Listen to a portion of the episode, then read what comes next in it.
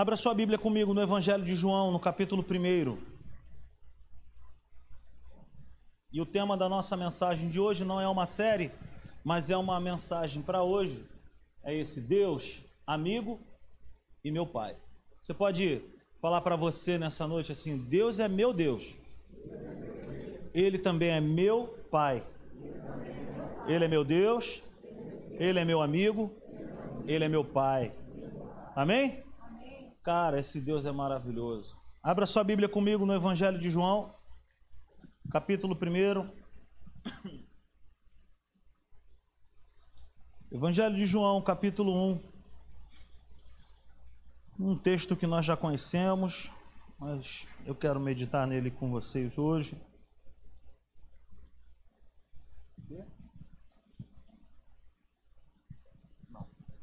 João capítulo 1, versículo 12 e versículo 13.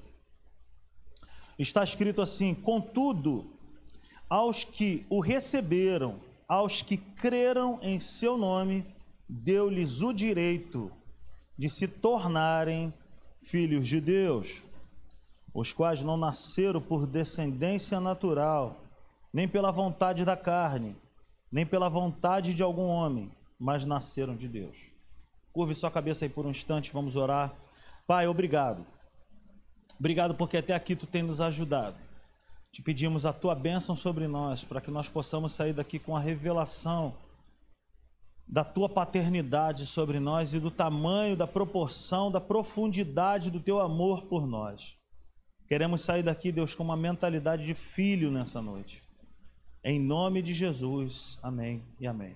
Amém? Nesse dia dos pais, eu quero fazer uma homenagem ao nosso Pai Celestial. Amém? Muitas pessoas têm, eu acho que hoje uma das maiores dificuldades que existe na igreja é ter esse entendimento da pessoa de Deus como um pai. Então eu quero fazer uma homenagem para ele hoje, eu queria que você estivesse comigo. Então, no sentido de tentar trazer para nós a realidade do que é ter Deus como um pai e não como alguém que é soberano, mas ele é, que reina em um trono, ele reina nesse trono. Mas esse, essas palavras, quando nós falamos, ela soa um pouco impessoal.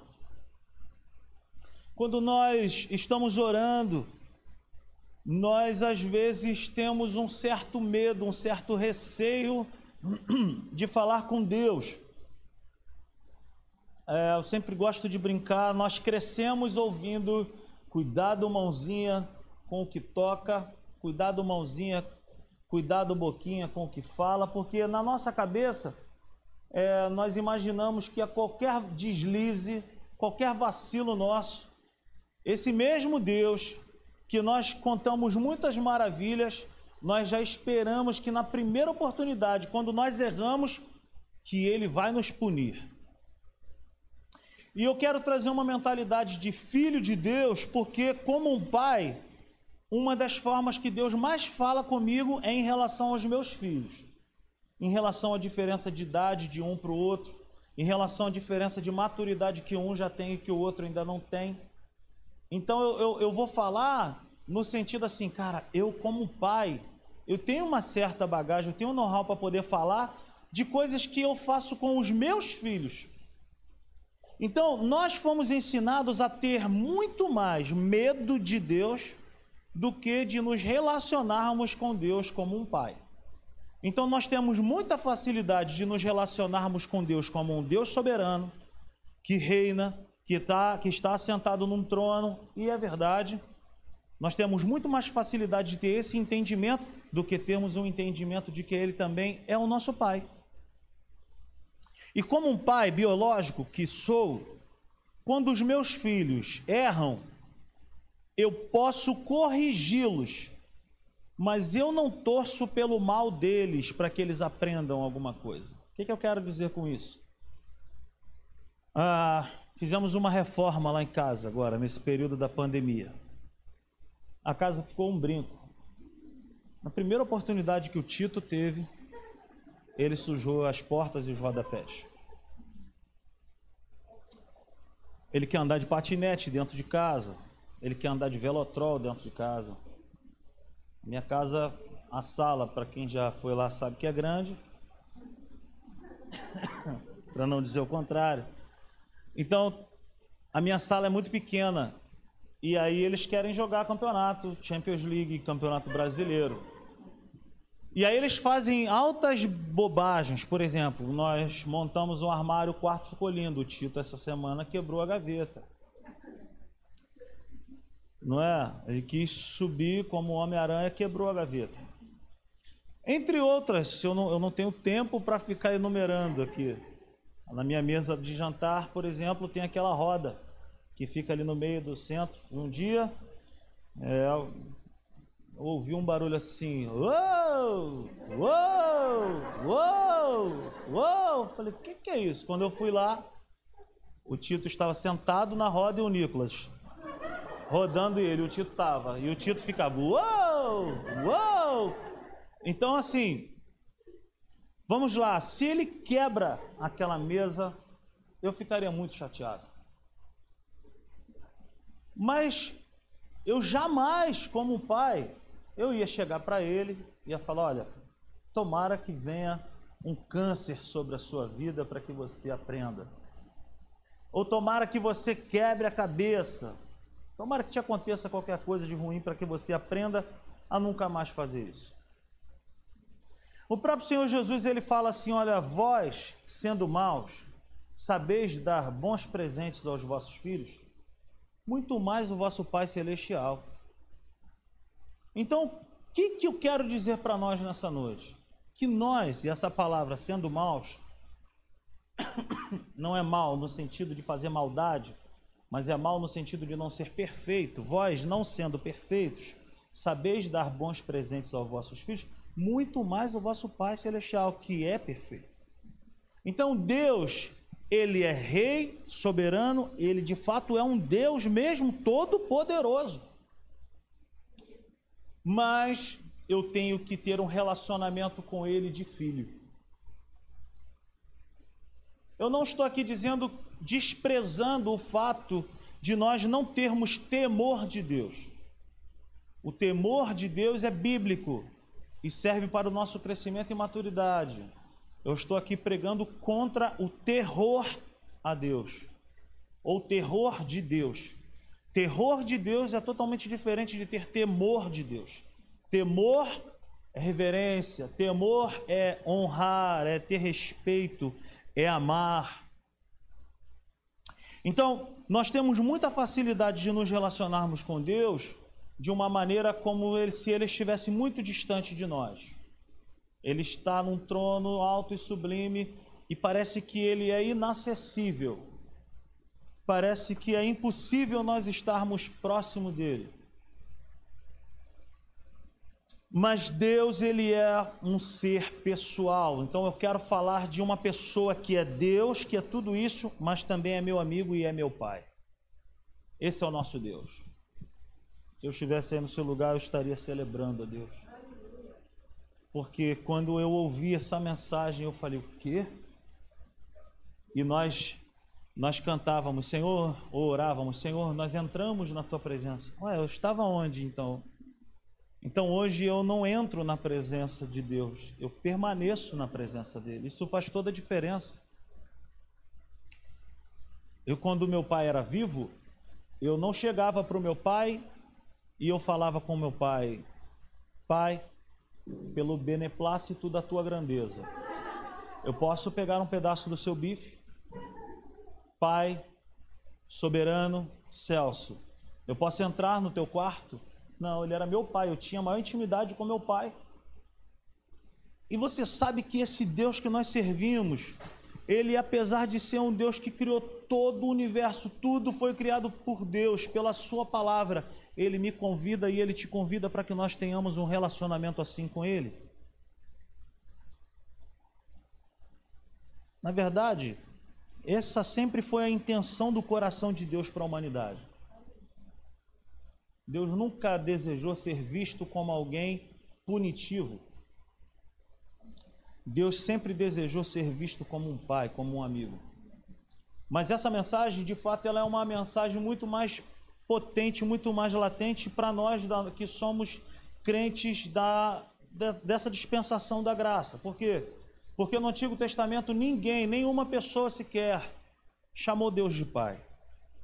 Ninguém teve esse privilégio que eu e você temos. Então nós temos um privilégio, nós temos vários privilégios que nos diferenciam das pessoas do Antigo Testamento. Por exemplo, Moisés, Davi, todos esses homens foram grandes homens de Deus, sim ou não? Mas eles não foram habitados pelo Espírito Santo. Eles não foram a morada do Espírito Santo. Eu e você temos esse privilégio. E da mesma forma como eu e você vamos chegar no céu procurando esses caras para saber como que o mar se abriu, eles também podem nos perguntar: e aí, como é que foi a experiência de vocês tendo o próprio Deus dentro de vocês? E uma outro, um outro privilégio que nós temos é o fato de podermos chamar Deus de Pai. Eles não, eles não chamavam Deus de Pai. A lei não permitia isso. Era um escândalo quando Jesus pisou na terra dizendo que Deus era o Pai dele. Então, essa é a nossa missão hoje. Então, eu gosto da definição também do Mayer Pillman sobre Deus, que ele fala assim: olha, Deus é um ser pessoal que criou e sustenta todas as coisas com seu santo amor. Ou seja, não, não, não existe homem para poder definir a Deus, mas no, no, seminário a gente ouve muitos teólogos, e uma das definições que eu mais gosto é desse homem chamado Mayer Pilma, Mayer quando ele diz assim: olha, Deus é um ser pessoal. Deus ele é uma pessoa, ele não é uma magia, uma fábula, uma fumaça. Deus é uma pessoa. E quando se trata de conversar com uma pessoa, é, eu não preciso mudar para falar com essa pessoa. Eu não preciso mudar a minha entonação de voz para poder falar com uma pessoa. Eu não falo com a Natália, sabe? Não, eu falo, Natália, poxa, eu falo normal. Com os meus filhos também, eu tenho meu jeito de falar com eles. E Deus, Ele espera isso de mim também. Mas nós temos um problema seríssimo, que quando é para falar com Deus, nós temos um certo receio, porque parece que Ele está distante de nós, e não está. E nós queremos usar palavras que nós não usamos no nosso dia a dia. E o pior é que quando nós vamos ensinar alguém sobre oração, nós mentimos para as pessoas, porque a gente fala assim: olha, quando você for orar, é só você falar como você está falando com a gente, mas Muitas vezes nós não falamos com Deus e nós queremos usar algumas palavras com Deus que ele fica o tempo inteiro falando para nós. Bora, cara, fala logo. Fala logo. Por quê? Porque Deus é um ser pessoal, ele, ele entende o que está em nós e ele quer conversar conosco. Ele quer ter relacionamento com a gente. Apesar dele ser esse Deus todo-poderoso, ele é meu amigo e ele é meu pai. O Nicolas é meu amigo, eu tenho vários amigos aqui. Vou usar a pessoa do Nicolas aqui. O Nicolas é meu amigo. Como que a gente conversa? A gente conversa. a gente conversa, desculpa a redundância, a gente conversa conversando. A gente não conversa, não é? A gente não conversa. Eu não converso com o Nicolas de um jeito de um, e do, com o Rafael de outro jeito. Eu falo normal, do jeito que nós estamos aqui. E quando eu oro com eles ou sem eles, eu oro também da mesma maneira. Por quê? Porque Deus pouco se importa com tipos, ou jeitos ou trejeitos. O que mais importa no nosso relacionamento com Deus é que haja relacionamento.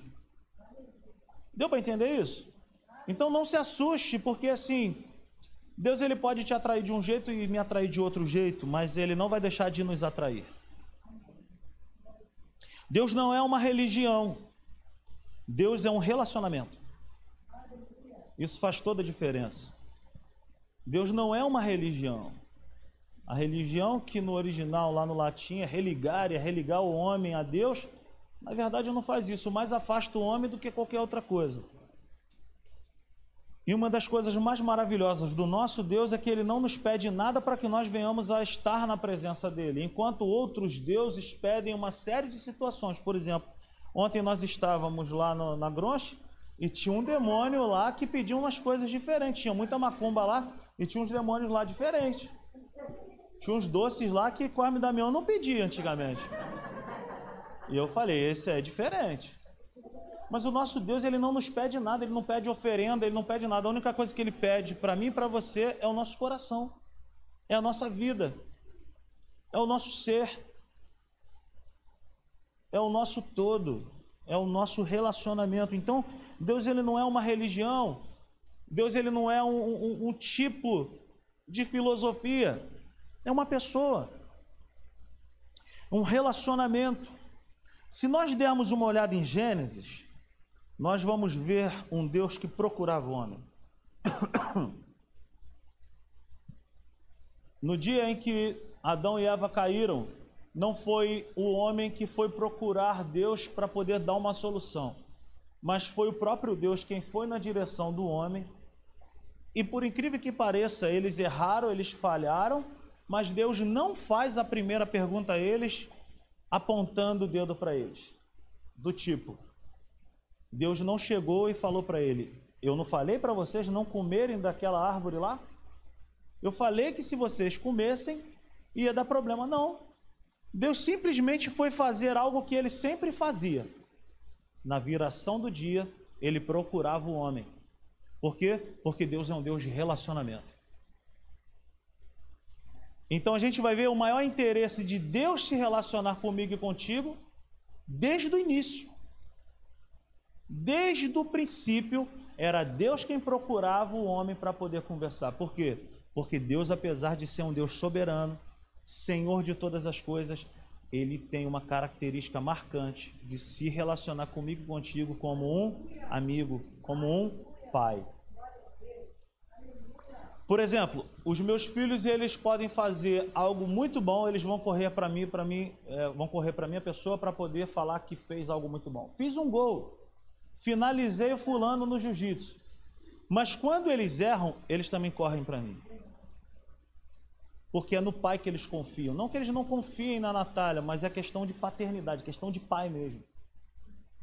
Sabe, é a questão de chegar e falar assim, pai, eu, o Tito ele tem uma, uma, uma malandragem muito grande. Ele fala, tem problema não? Tem problema não? Aí a gente fala, o que, que houve? Aí ele vai falar, tem problema não? Tem problema não? Mas o que que houve? Aí ele fez alguma besteira. Mas ele já me quebrou. Com o que? Tem problema não? Tem problema não? Aí eu vou falo, não, meu filho, vamos lá, vamos resolver junto. Então assim, que, que eu quero trazer para nós nessa noite? Que Deus, Ele faz isso com a gente, cara. Ele espera que nós o vejamos como um amigo e como um pai. Não um tirano, não alguém punitivo, que, que, que fica esperando alguém errar na terra para ele poder lançar um relâmpago, um trovão e acabar logo com a vida dessa pessoa.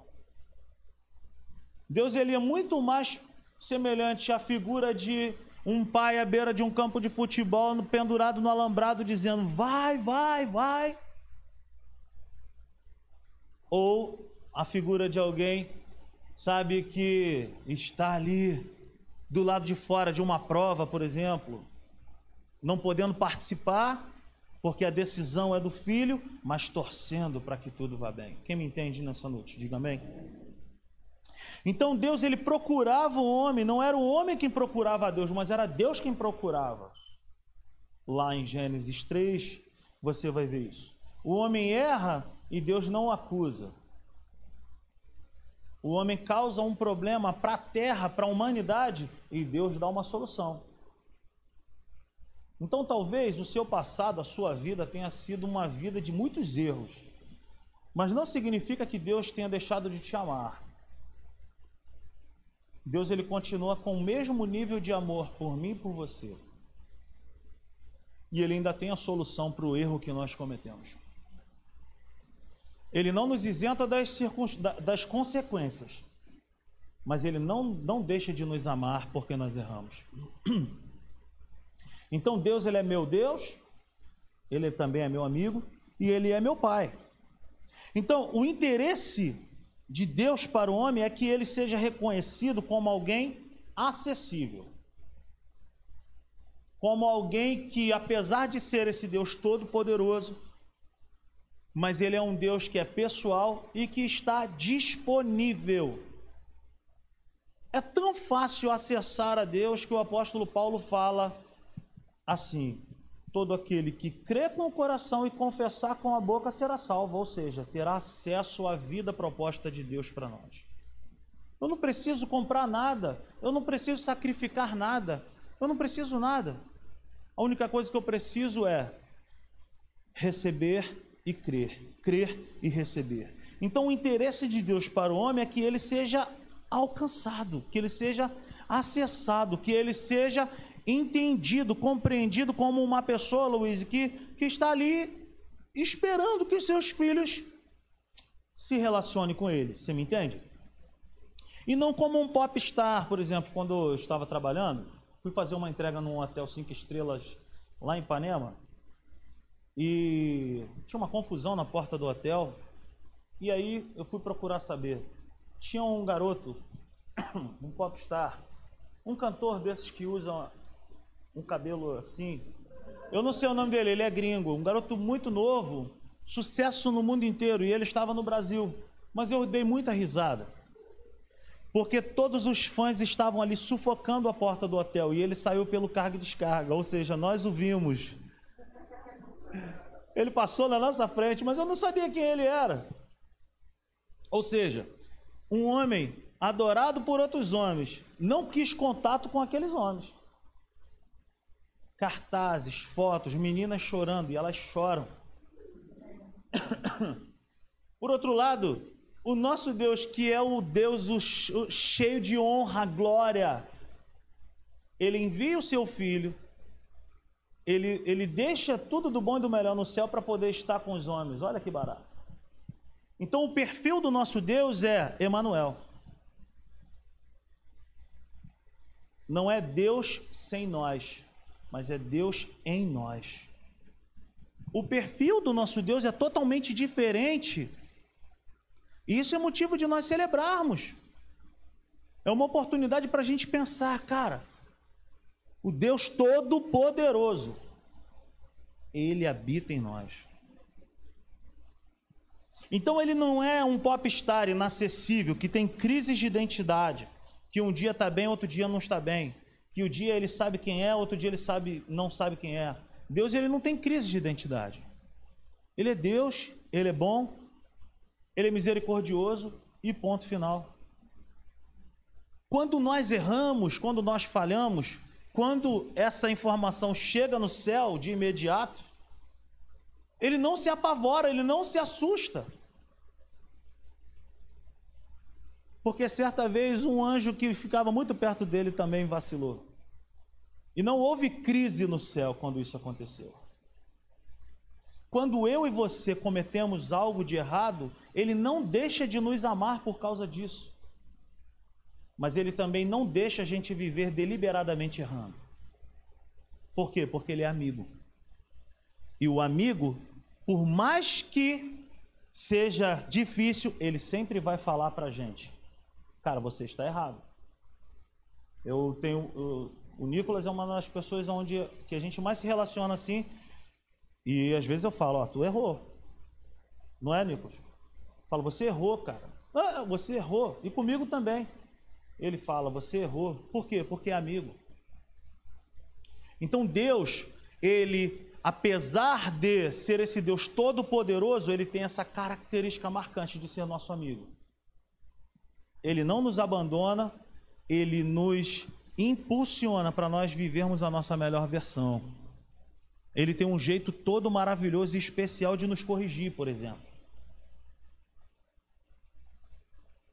Porque um amigo de verdade, ele corrige sem perder a amizade. E Deus, ele é assim. Por exemplo, meu pai já brigou, já brigou comigo quando meu pai era vivo. Meu pai brigou comigo, já me deu algumas palavras duras. Dos três filhos, eu fui o único que apanhei. Rafael e Rosana foram privilegiados. Mas eu merecia, eu pulei em cima de uma hérnia dele operada. E ele me acertou. Mas eu me lembro, eu era pequeno, ele me bateu e eu saí chorando muito porque meu pai me bateu com força. E ele foi lá falar comigo. Eu me lembro perfeitamente dessa, desse episódio. Então eu estou fazendo comparações de um pai biológico que não amaldiçoa um filho quando erra, mas que corrige quando é preciso. encoraja quando é necessário. Esse é o nosso Deus. Você me entende? Nós não precisamos ter medo de Deus, nunca. Nós não precisamos ter, sabe, aquele pavor no coração de compartilhar com Deus, de abrir o nosso coração para Deus para falar as maiores crises nossas. Ele não se assusta quando nós chegamos para Ele falamos: Senhor, eu fiz isso. Não existe um ponteiro que diminui ou aumenta o amor de Deus por nós. Quando você acerta, aumenta. Quando você erra, diminui. Não existe isso. Ele nos ama. O que nós precisamos entender é que Deus, ele deseja ter conosco um relacionamento. E quanto mais eu me relaciono com ele, mais eu me enxergo nele e mais eu entendo o quanto eu sou amado e o quanto eu sou perdoado por ele. Você me entende? Então, Deus, ele é acessível. Abra sua Bíblia comigo lá em Hebreus 4:16. Eu quero te mostrar algo bacana. Olha que coisa maravilhosa. Hebreus 4:16. É um texto que eu uso bastante aqui na igreja. Hebreus 4:16. Assim sendo, aproximemo-nos do trono da graça com toda a confiança, a fim de recebermos misericórdia e encontrarmos graça que nos ajude no momento da necessidade. Veja bem que o trono de Deus é um trono de graça, um trono de favor. Essa mensagem que eu estou pregando, eu não estou aqui diminuindo o poder de Deus. Eu não estou dizendo que o meu relacionamento com Deus agora vai ser um relacionamento sem comprometimento. Não é isso. É o contrário. Quanto mais eu conheço esse Deus dessa maneira, mais eu me relaciono com Ele.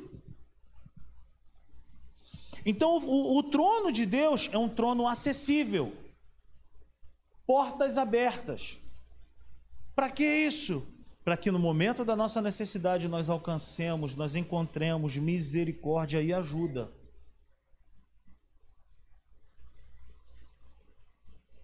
João, o texto que nós acabamos de ler, quer dizer, no início, João 1, 12, 13, Jesus veio revelar não somente um Deus, um rei ou uma religião, Jesus veio revelar que nele, que nele, crendo nele, toda a humanidade poderia ter de volta ou receber Deus como um pai e também ser recebido na família de Deus como um filho. O que, que, é isso? Cara, Jesus é o caminho, a verdade e a vida, porque só nele nós temos acesso a Deus como um pai. Essa história de que todos os caminhos levam a Deus é a maior balela que existe. Só existe um caminho que leva a Deus. E só existe uma chance, só existe uma porta para que nos tornemos filhos de Deus. E não é por meritocracia, não é por motivo algum. Não é, sabe, porque você é bonitinho ou isso ou aquilo. É por causa do amor dele pela humanidade. É por causa da graça dele é por causa da misericórdia dele. Então vejamos o que, que é necessário. Vamos lá, João capítulo 1, versículo 12 e 13. Evangelho de João, capítulo 1, versículo 12 e 13. Contudo, aos que o receberam, aos que creram em seu nome, deu-lhes o direito de se tornarem filhos de Deus, os quais não nasceram por descendência natural, nem pela vontade da carne, nem pela vontade de algum homem, mas nasceram de Deus. Então eu quero te fazer uma pergunta: o que, que é necessário para eu ter essa mentalidade de filho? Receber, a primeira coisa. Eu preciso receber isso na minha vida. O que, que significa esse negócio de receber? Eu preciso me abrir para essa novidade. Ontem eu estava falando com a Natália, conversando, e nós estávamos falando, gente, o Evangelho não é uma má notícia. O Evangelho é a boa notícia. E eu quero te dar uma boa notícia nessa noite. Abra o seu coração e receba Deus como teu Pai. A segunda coisa que nós precisamos fazer é crer, que não adianta somente receber com, com o conhecimento humano, mas eu tenho que crer nesse relacionamento. Eu tenho que crer na fidelidade dele. Eu tenho que crer no amor dele por mim. Então eu recebo por fé e eu ando com ele por crença. Eu continuo acreditando, eu continuo crendo. E qual é o resultado de receber e de crer? Ele nos dá o direito. E a tradução dessa palavra, deu-lhes o direito, também nós podemos usar como deu-lhes o poder, ou deu-nos o acesso de sermos chamados filhos de Deus. Agora, quando nós vamos aprofundar isso, nós vamos entender o seguinte: nós fomos adotados. Jesus é o Filho unigênito de Deus. E nós fomos abençoados na rebarba. Nós fomos adotados. Mais ou menos para a gente entender isso nessa noite. Você estava andando em algum lugar. Daqui a pouco parou um carro, uma limusine do seu lado. E esse carro parou e falou: Abel? E você olhou, falou: Pô, não. Falou: Olha assim, eu te conheço, eu sei onde tu mora. Entra no carro agora, que nós vamos te levar para um lugar.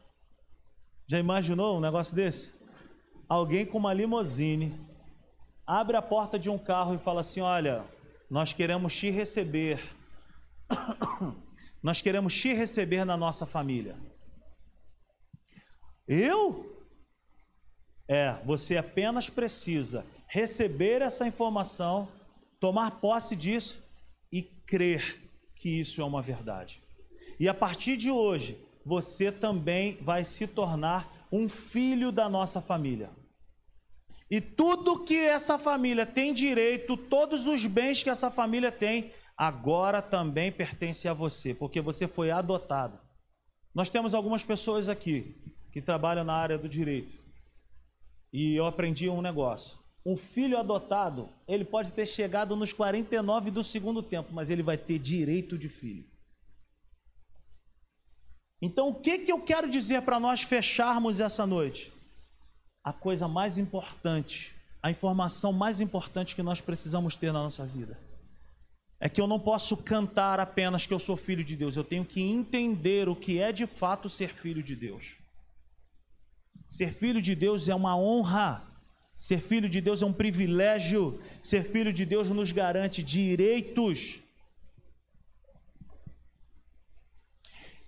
A todos que receberam e creram, deu-lhes o direito, o poder, o poder ou o acesso de se tornarem. É algo que eu recebo, é algo que eu nunca conseguiria sozinho. Ele me deu pelo amor dele por mim. Então, por amor, sabe, que Ele tem por mim e por você, nós podemos bater no peito e falar: Cara, eu sou filho de Deus. Eu sou amado, favorecido, eu sou desejado. E o relacionamento que Ele tem comigo não se baseia nos meus erros ou acertos, mas se relaciona no amor dele que é incondicional por mim. Então, Jesus, que é a própria revelação da graça, ou seja, Jesus é a própria revelação da, da, do favor imerecido da graça, veio revelar o Deus da graça que recebe pessoas diferentes e os adota pela graça de graça. Quem entendeu isso? A graça é de graça. Porque se ela tivesse preço, ela seria sem graça. Então a graça é de graça, cara. Não é porque nós somos merecedores, mas é porque Ele nos amou. Romanos 5,8 vai dizer que ele demonstra, ele demonstra, ele revela o seu amor quando ele nos amou, quando nós ainda éramos pecadores. O que eu preciso saber sobre esse Deus que é Deus, mas ao mesmo tempo é meu Pai? O que, que eu preciso entender? A primeira coisa que eu quero que nós saiamos daqui com esse entendimento, que as experiências negativas que eu tive com meu pai biológico não podem me atrapalhar com o meu relacionamento com o meu pai celestial. Talvez o teu pai tenha sido terrível, teu pai biológico talvez tenha sido, sabe, um tirano, uma pessoa horrenda, uma pessoa terrível para você, tenha feito mal a você. Não compare o seu pai biológico com o nosso pai celestial. Se eu quero viver um relacionamento vivo com Deus, eu preciso entender que Deus, cara, ele é 100% bom. Que ele me ama de maneira incondicional. Então repita comigo essa frase: o que eu preciso saber é que as experiências negativas que eu tive com meu pai biológico não podem me atrapalhar com o meu Pai Celestial. A segunda coisa que eu preciso entender que eu nele eu tenho direitos. Efésios capítulo 1, versículo 3 vai dizer algo bem bacana para nós. Abra sua Bíblia lá comigo. Efésios capítulo 1, versículo 3, está escrito assim: Bendito seja o Deus e bendito seja o Deus e Pai de nosso Senhor Jesus Cristo, que nos abençoou com todas as bênçãos espirituais nas regiões celestiais em Cristo Jesus. Ou seja, nele nós temos direitos. Na verdade, nele nós já somos abençoados. Mas talvez você pense assim, ó, mas Rodrigo, está escrito: Bendito seja o Deus e Pai de nosso Senhor Jesus. Ah, é Pai só de Jesus. Só que quando Jesus vai ensinar a oração do Pai Nosso, ele fala assim: Olha, quando vocês forem orar, ora assim: Olha, Pai, o Pai é nosso. Ah, no reino de Deus, o maior barato é esse. Que o Pai não é só de Jesus, o Pai é nosso. Sabe por quê? Porque Jesus ele desce como unigênito, ele desce como único filho mas quando ele é ressuscitado, ele sobe como primogênito. O que, que, é isso? Ele sobe como o primeiro de muitos filhos. Sou eu e você subindo juntamente com ele, como filhos, como herdeiros. Então, no reino de Deus, o Pai é nosso. Eu preciso entender que eu tenho direitos. Eu tenho direitos a usar o nome do meu Pai. A terceira coisa que nós precisamos entender, que ele é ao meu favor e não contra a minha pessoa. Quando algo não sai como eu gostaria, é, é para o meu bem. Não é porque Deus está me punindo. Aquilo que talvez ainda não aconteceu na sua vida, não pense que é Deus jogando contra você. Não é Deus botando água no seu refrigerante. Você está me entendendo? Mas é Deus, sabe? O apóstolo Paulo, determinada situação, ele queria ir para um determinado lugar. Vai dizer a Bíblia que o Espírito Santo o impediu de ir. Caramba, mas ele queria fazer algo que era correto, pregar na Ásia. Mas o Espírito Santo falou que não. Então existem coisas que Deus bota a mão em nós, no nosso peito, para dizer não, não é porque ele deixou de nos amar, é porque ele nos ama. Então, Algo que ainda não aconteceu não significa que Deus está jogando contra você. A quarta coisa para nós entendermos: que Ele, sendo meu Pai, Ele tem bons planos para mim e seus pensamentos são maiores que os meus. Portanto, manda quem é pai e obedece quem é filho. Fique de pé nessa noite. Aleluia! Como eu falei há duas semanas atrás. Deus ele não é um cinto anti-multas. Deus ele é como um cinto de segurança. Deus ele não é um Deus que entra na nossa vida pelo simples fato de nós não irmos para o inferno. Deus ele entra na nossa vida para colocar o céu dentro de nós. Amém, gente. Espero que você tenha sido abençoado nessa noite e que essa mentalidade de filho cresça em você.